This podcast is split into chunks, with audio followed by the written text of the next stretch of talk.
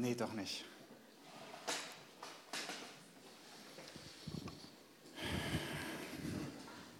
Okay. Oh. Wir starten heute eine neue Lehrserie, wie Juck schon gesagt hat, und zwar über das Thema Gebet. Und im Grunde genommen werden wir im Laufe dieser Lehrserie die Fragen beantworten, was ist eigentlich Gebet, warum beten wir und wie betet man. Und gerade die letzte Frage, wie betet man, kann man sehr, sehr, sehr ausführlich behandeln. Und deswegen wird uns dieses Thema wahrscheinlich nicht nur dieses Jahr beschäftigen, sondern auch nächstes Jahr, schon mal vorab. Und wir werden es einmal lehrmäßig machen, so wie heute und die nächsten zwei Male, aber auch praktisch. Wie das praktisch genau aussehen wird, noch keine Ahnung, aber es wird gut, so oder so. Und ich persönlich ich habe richtig Bock drauf. Also ich freue mich richtig, dass wir als Gemeinde uns mit diesem Thema auseinandersetzen und einfach zusammen lernen. Einmal persönlich, aber auch als Gemeinde, was eigentlich Gebet ist und wie man betet. Okay, so viel zum Einstieg. Der eine oder andere fragt sich jetzt vielleicht, okay, warum denn beten lernen? Kann man denn beten überhaupt lernen? Beten kann man doch machen, wie man will das kann man eigentlich nicht lernen. Und das stimmt einerseits. Wir können so zum Vater kommen, wie wir sind, mit dem, was wir haben. Absolut wichtig, wichtig, wichtig und super richtig. Andererseits, wenn du dir die Bibel anschaust zum Thema Gebet, dann findest du eigentlich sehr schnell heraus, dass Gott tatsächlich eine Meinung dazu hat, wie Gebet auszusehen hat. Zum Beispiel sagt Jesus, wenn ihr betet, plappert nicht wie die Heiden. Die denken, sie werden um ihrer vielen Worte wegen erhört. Oder wenn ihr betet, betet nicht wie die Pharisäer, die zum Schein lange Gebete beten, um von den Menschen gesehen zu werden. Und auch die Jünger, wenn ich nur Negativbeispiele haben, sagen, sie haben gesehen, wie Jesus betet. Und das, was sie bei Jesus gesehen haben, war so anders als das, was sie gewohnt waren, was Gebet ist oder was sie dachten, wie Gebet auszusehen hat, dass sie sagen, okay, Herr, lehre uns beten. Und so ist das Vaterunser entstanden tatsächlich. Also das sind nur kleine Beispiele, aber die zeigen, okay, Gott hat zumindest mal eine Meinung zum Thema Gebet. Und im Grunde genommen hat alles, was existiert, hat einen Zweck oder eine Bestimmung. Wenn ich jetzt zum Beispiel einen Stuhl nehme, ein Stuhl hat den Zweck, dass man sich draufsetzt, Beine entspannen, dass man nicht stehen muss. Jetzt kann ich sagen, ist zwar schön und gut, aber ich benutze den Stuhl, um mich draufzulegen als Bett oder damit Volleyball zu spielen. Kann ich so machen? Ist halt Kacke, weil es einfach nicht der Zweck eines Stuhls ist. Aber wenn ich den Zweck oder die Bestimmung einer Sache kenne, dann kann ich das volle Potenzial, die volle Frucht rausholen. Und ich glaube, mit Gebet ist nichts anderes. Gebet hat meiner Ansicht nach einen Hauptzweck, eine Hauptbestimmung. Und welche ist das? Es ist sehr, sehr simpel, aber super, super entscheidend, das zu verstehen. Meiner Ansicht nach ist in erster Linie die Hauptbestimmung, der Hauptzweck von Gebet ist tatsächlich Beziehung, Gemeinschaft mit Gott, Austausch mit Gott, Kommunikation mit Gott, Intimität. Im Grunde genommen ist Gebet die Einladung unseres Vaters an uns, Zeit mit ihm zu verbringen. Ich glaube, wir haben Gebet zu oft zu etwas gemacht, wo wir einfach eine Liste von Anliegen haben, sie Gott mitteilen und zuschauen, ob er sie beantwortet oder nicht. Das hat seinen Platz, absolut, da ist nichts falsch dran, aber ich glaube, das ist nicht der Hauptzweck von Gebet. Ich glaube, Gebet ist in allererster Linie Herzensbegegnung mit Gott, wo ich mein Herz ihm offenbare, was mich beschäftigt, wie es mir geht, absolut, aber genauso, dass Gott sein Herz mir offenbaren kann, was ihn beschäftigt, was ihn bewegt. Kannst gerne mal die erste Folie machen, danke. Das sind auch nur Bibelverse, wenn nicht, liest du sie vor. danke. Im Psalm 139 heißt es, und wie kostbar sind mir deine Gedanken, o oh Gott, wie ist ihre Summe gewaltig. Epheser 5, darum seid nicht unverständig, sondern seid verständig, was der Wille des Herrn ist. Und Jeremia, rufe mich an, so will ich dir antworten und dir große und unbegreifliche Dinge verkündigen, die du nicht weißt. Mit anderen Worten, Gott hat ein Bedürfnis, sich mitzuteilen. Gott hat ein Bedürfnis, sich zu offenbaren und auch erkannt zu werden, wer er ist, wie er ist. Er hat viele Gedanken und er liebt es, sie uns mitzuteilen. Jesus sagt in Johannes 15, ich nenne euch nicht mehr Knechte, sondern Freunde, weil ich euch alles verkündigt habe, was ich vom Vater gehört habe. Jesus sagt, Freundschaft heißt, wenn Gott dir was offenbart, was auf seinem Herzen liegt. Also Gebet ist in erster Linie Freundschaft mit Gott. Gebet ist der Ort, wo du Identität empfängst, Liebe, Freude, Ermutigung oder auch Ermahnung, Zurechtweisung, Korrektur oder Weisheit. Wie gehst du die nächsten Schritte an in deinem Leben? Oder Führung. Was sind die nächsten Schritte überhaupt? Eigentlich sogar bis dahin, dass du durch Gebet mit Jesus herrschen kannst. In deinem Leben, in deinem Umfeld, aber auch als Gemeinde in der ganzen Welt aber das ist heute nicht Thema. Aber nur mal so ein kleines Spektrum.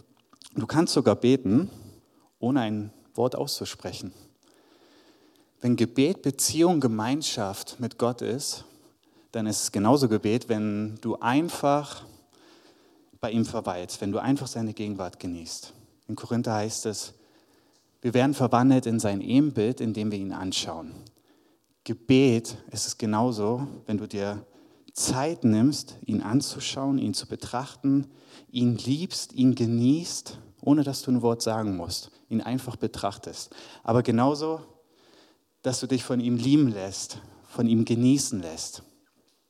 Gebet ist, glaube ich, so viel mehr als das, was wir oft vielleicht darunter verstehen. Es ist mehr als das, dass man am Sonntag oder zum Hauskreis am Ende einer Veranstaltung noch eine Gebetsgemeinschaft hat.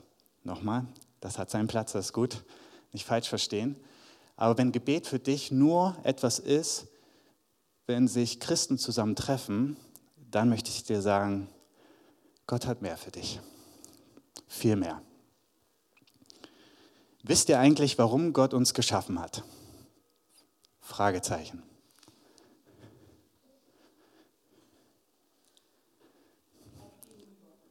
Mhm. Amen. Ja, sehr gut. Ich habe nicht mit einer Antwort gerechnet. Nein. Ja, ja. Merke ich mir fürs nächste Mal. Noch ein Vorschlag? Okay, ich stimme voll mit dir überein. Also, meiner Ansicht nach, warum Gott uns geschaffen hat, ist nicht, weil ihm langweilig war oder er gedacht hat, oh Mist, ich habe zu wenig Engel, die mir dienen, ich mache noch Menschen, ein paar Milliarden, zumal sie sowieso wahrscheinlich bessere Diener sind als wir, sondern Gott hat uns gemacht, meiner Ansicht nach, in allererster Linie für wirkliche, wirkliche, wirkliche Liebesbeziehungen mit ihm. In 1. Johannes 4 heißt es, Gott ist Liebe. Und Liebe will immer ein Gegenüber haben, den es sich verschenken kann, den es sich hingeben kann, den es lieben kann. Natürlich ist es am besten, wenn die Liebe auch zurückerwidert wird, absolut. Aber Liebe ist immer bedingungslos und Liebe sucht nicht das eigene. Liebe verschenkt sich, ob es zurückerwidert wird oder nicht. Und Gott ist so sehr Liebe, Gott sehnt sich so krass nach Beziehung, dass er sogar sein Leben für uns gegeben hat. Okay, müsst ihr euch mal reinziehen. Gott erschafft den Menschen, um mit ihm Gemeinschaft zu haben sehen wir in der Schöpfungsgeschichte. Gott und Adam wandeln in der Kühle des Abends, haben einfach eine gute Zeit miteinander, Zweisamkeit, Qualitätszeit. Und der Mensch trifft ein paar dumme Entscheidungen und er trennt die Beziehung zu Gott. Und sie ist so getrennt, dass heutzutage, selbst heute, wir an den Punkt gekommen sind, wo die meisten Menschen, zumindest in der westlichen Welt, überhaupt nicht mehr glauben, dass es überhaupt einen Gott gibt. So weit ist die Beziehung zwischen Gott und Mensch getrennt. In Johannes 1 heißt es, und Jesus und er kam in sein Eigentum und die Seinen nahmen ihn nicht an. Ich weiß nicht, wie ihr Eltern euch fühlen würdet, wenn eure Kinder euch von Geburt an wie Luft behandeln würden, wenn sie ja, euch nicht wahrnehmen oder verleugnen, dass ihr Mama oder Papa seid, bis dahin, dass sie euch beschimpfen, bis dahin sogar, dass sie euch Gewalt antun oder foltern. Schlimmer Gedanke, ich weiß, tut mir leid, aber das ist genau das, was Gott erlebt. Und nicht nur mit einem Kind, sondern mit Milliarden. Das sage ich jetzt nicht, damit wir traurig sind. Mein Punkt ist nämlich der, obwohl Gott das alles erlebt und obwohl er jedes Recht hätte zu sagen, okay, die wollen es einfach nicht, ich lasse es bleiben, ist er so krass Liebe und sehnt sich so nach Beziehung mit uns, dass er Göttlichkeit ablegt, sich erniedrigt, Mensch wird und sein Leben für uns gibt nur um die Möglichkeit wiederherzustellen, dass Beziehung zwischen Mensch und Gott wieder stattfinden kann. Das heißt ja nicht mal, dass der Mensch sagt, okay, das ist cool, ich sage ja dazu, sondern er schafft einfach erstmal nur die Möglichkeit, dass sie eventuell wiederhergestellt werden kann, wenn der Mensch ja dazu sagt. Alter, Gott sehnt sich nach Beziehung. Und ich sage es mal mit anderen Worten. Oh, ich überlege kurz, ob ich das sage. Doch. Gott hat keinen Bock auf Oberflächlichkeit. Gott hat keinen Bock auf eine distanzierte Beziehung. Gott hat keinen Bock darauf, dass unser Gebetsleben oft sich gar nicht unterscheiden lässt von dem Gebetsleben anderer Menschen, anderer Religionen, obwohl sie einem toten Gott dienen. Hm. Unser Gebetsleben ist ein Ausdruck unserer Beziehung mit Gott. Und wir sind gemacht für Intimität. Die höchste Form von Intimität, die Menschen miteinander haben können, würde ich mal sagen, sind Freunde, Familie und Ehe. Stimmt, oder? Höheres gibt es nicht. Und Gott vergleicht die Beziehung, die er mit uns haben will, mit jedem Einzelnen von uns, mit der von Freunden, habe ich vorhin erzählt. Er nennt sich Vater und uns Kinder. Und er sagt auch, die Gemeinde ist die Braut und Jesus der Bräutigam. Das heißt, er vergleicht diese Beziehung, die er mit uns haben will, mit der höchsten Form von Intimität, die wir Menschen miteinander haben können. Nur um zu zeigen, Leute, das will ich. So wie ihr mit euren Liebsten umgeht, so wie ihr ehrlich vor ihnen seid, so wie ihr es einfach genießt, in, sein, in ihrer Gegenwart zu sein oder ermutigt zu werden, gehalten zu werden, so will Gott auch Beziehung zu uns. Und Gebet ist ein Ausdruck dessen. Wenn Gebet für dich langweilig ist oder anstrengend, so eine Pflichtveranstaltung, dann erstens kenne ich. Absolut verstehe ich. Zweitens, wieder, Gott hat mehr für dich. Gebet ist nichts Abstraktes, wo, wie vorhin ich schon gesagt habe, wo wir erst eine Gebetsgemeinschaft haben müssen, bevor wir zu unserem Vater reden. Gebet ist einfach ständiger Austausch, Intimität mit Gott, egal wo du bist und egal wann auch ist. Du kannst immer, immer mit deinem Vater reden. Du bist sogar dafür gemacht, wirklich, wirkliche Intimität mit ihm zu haben. Du kannst ja mal überlegen. Würde deine Beziehung mit deinen engsten Freunden halten, wenn du mit ihnen so umgehen würdest wie mit Gott? Ha. Bei mir oft nicht. Da ist keine Verdammnis oder Anklage, aber ich will zeigen, was für ein Potenzial da ist, was Gott, wie Gott sich danach sehnt. Du gibst nicht dein Leben dafür und gibst dich mit Oberflächlichkeit zufrieden. Gott sehnt sich nach Intimität. Gebet darf was ganz Normales, Natürliches sein. Sowas wie ja, Atmen. Atmen ist was ganz Natürliches. Oder Zähne putzen, Essen. Wenn du das Gebetsleben von Jesus und Paulus mal anschaust, das studierst, wie die gebetet haben, dann siehst du, dass für sie ganz normal war. Sie haben sich Zeiten genommen, wir würden sagen stille Zeit, einfach um Qualitätszeit mit Gott zu haben. Einfach Zeit absondern, gute Zeit mit dem Vater verbringen. Bei Jesus heißt es manchmal sogar, dass er die Nacht durchbetete, obwohl er den ganzen Tag gedient hat. Also wenn du von morgens an, von morgen an, morgens an, von früh an,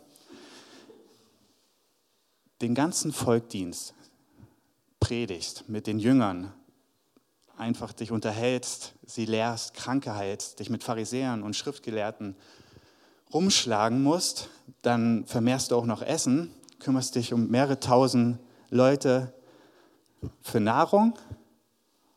Und wenn der Tag vorbei ist, sollte man meinen, okay, jetzt brauche ich Schlaf. Was macht Jesus? Er schickt die Jünger weg über den See, nur um die Nacht durchzubeten. Zumindest mal bis zur Mitte der Nacht. Das machst du nicht, wenn Gebet für dich was Anstrengendes ist. Das machst du nicht, wenn Gebet Pflicht ist. Das machst du auch nicht, paar Stunden, wenn Gebet nur darin besteht, dass du eine Liste von Anliegen hast, die du Gott mitteilst und dann ihm noch dankst. Geht schon irgendwie, aber das machst du nur, wenn Gebet der Ort ist, wo du ermutigt wirst, wo du Zeit mit dem Vater verbringst, Intimität hast und stärker rausgehst, als du reingegangen bist. Jesus und Paulus haben sich solche Zeiten genommen, aber genauso findest du Beispiele, wo Jesus zum Beispiel mit dem Volk redete oder mit den Jüngern und mitten im Satz, der redet mit den Jüngern, fängt er an zu beten, so ohne Vorwarnung, einfach laut. Legt er los, offenbart dem Vater sein Herz, worüber er sich freut, sagt Amen und geht wieder ins Gespräch zurück, als wäre das gerade nicht geschehen. Als wäre nichts passiert. Und genauso Paulus, du findest keinen einzigen Brief von ihm, wo er nicht, am, ja, wo er nicht betet weder am Anfang noch am Ende, also doch am Anfang und am Ende, aber nicht nur da, sondern auch mittendrin. Er unterrichtet die Gemeinde über irgendein Thema und mittendrin fängt er an zu beten. Er hat sich das, also ich glaube, ich persönlich glaube nicht, dass er sich das zusammengelegt hat, sondern während er schreibt oder die Briefe schreiben lässt, fließt es einfach über. Er muss da mit dem Vater drüber reden. Er muss Fürbitte für die Gemeinde haben. Gebet ist was Beständiges bei beiden gewesen. Das heißt jetzt nicht, wenn wir später Kaffee trinken sollten, dass wir in unseren Gesprächen einfach anfangen sollten, laut zu beten, ohne Ankündigung und so tun, als wäre das nicht gerade passiert und wieder zurück ins Gespräch gehen, sondern der Punkt ist, wir dürfen lernen, dass wir Jesus, Gott, in alles mit hineinnehmen, was uns beschäftigt. Gebet, wenn Gebet nicht mal laut sein muss und es einfach im Herzen stattfindet dann kannst du, wenn du mit Menschen redest, zum Beispiel ein Mensch kommt zu dir, will Rat von dir, hat ein Problem oder irgendwas, was ihn beschäftigt, teilt das mit dir. Während du mit ihm redest, kannst du in deinem Herzen Gemeinschaft mit Gott haben. Jesus, ich bin gerade absolut überfordert, ich habe keine Lösung für dieses Problem. Kannst du mir helfen? Hast du einen Eindruck oder hast du ein Wort der Ermutigung für diese Person oder kannst du mir eine Idee geben, wie ich ihr praktisch helfen kann? während du mit anderen Menschen in Kontakt bist, kannst du parallel mit Jesus in deinem Herzen reden, weil er ist sowieso daran beteiligt. Er ist in jeder Situation, er kriegt jedes Gespräch mit. Der Unterschied ist jetzt nur, wir ignorieren nicht mehr, sondern nehmen ihn mit rein. Muss natürlich nicht laut sein, aber in deinem Herzen, in deinem Alltag, wenn du ganz banale Sachen, wenn du Sachen verlierst, zum Beispiel Portemonnaie oder einen Schlüssel, sag, Heiliger Geist, ich habe keinen Plan, wo das ist. Kannst du mir zeigen, wo das ist? Kannst du mich dahin führen? Oder kannst du es übernatürlich wieder zu mir zurückbringen? Oder wenn du zu Hause Sachen reparierst, zum Beispiel eine Glühbirne wechselt und du weißt nicht, wie man eine Glühbirne wechselt, dann, dann ist das voll okay. Aber du kannst dann einfach anfangen, Jesus mit reinzunehmen. Jesus, ich bin absolut überfordert mit dieser Glühbirne? Hast du eine Idee, wie ich damit umgehen soll? Und wenn es ist, dass ich Tobi anrufe, dass er das macht oder so, keine Ahnung. Aber du kannst in den banalsten Sachen Gott mit reinnehmen. Wenn du Bibel liest, lest Bibel nicht, um Informationen zu bekommen, weil das auf früher oder später wird dich geistlich aushungern. Oft die Erfahrung gemacht. Wenn du Bibel liest, liest, bete Bibel. Wie geht das? wenn du was liest und was nicht verstehst, sofort nimmst du Jesus mit rein oder den Heiligen Geist. Heiliger Geist, du bist der Geist der Wahrheit, der mich in alle Wahrheit führt. Kannst du mir das offenbaren? Ich habe keinen Plan, was das heißt. Oder wenn du was liest, was dich begeistert, Zeichen, Wunder, Heilung, du liest das und denkst, ey, ich will das auch in meinem Leben erleben, aber ich erlebe das nicht. Kannst du mir beibringen, wie ich das erlebe? Oder ist das überhaupt für mich? Vielleicht war das ja auch nur zur damaligen Zeit. Wie auch immer, du fängst an, in Beziehung zu treten, in Austausch, in Kommunikation und redest mit Gott über die Sachen, die dich beschäftigen. Genauso, was dich begeistert. Du guckst einen coolen Film und du redest einfach mit Jesus drüber. Ich weiß, es ist ungewohnt, aber findest dann, ja, vielleicht da Person attraktiv, dann freust dich darüber. Oder die Action ist halt Hammer. Aber du fängst an, Jesus mit reinzunehmen. Und ich sage euch, das macht einen Unterschied. Wenn du anfängst, dein Leben nicht mehr zu trennen, okay, sonntags, Hauskreis, Gebet, und sonst lebe ich aber eigentlich mein Leben, vielleicht noch Tischgebet. Wenn du anfängst, in deinem Leben zu lernen, Gott in alles mit hineinzunehmen, Freundschaft zu entwickeln mit ihm, das braucht Zeit, absolut. Aber die kleinsten Sachen, ihr habt ja keine Ahnung, wie sehr auf einmal Christsein Spaß machen kann. Das hätte ich schon ein paar Jahre früher gerne gewusst, tatsächlich. Und Ja. Ich glaube, der Punkt ist klar. Das kannst du mit allem machen, das kannst du mit Kindererziehung machen. Wenn du herausgefordert bist, gerade in Situationen mit deinem Kind, fang nicht an, Probleme auf dich allein gestellt zu lösen.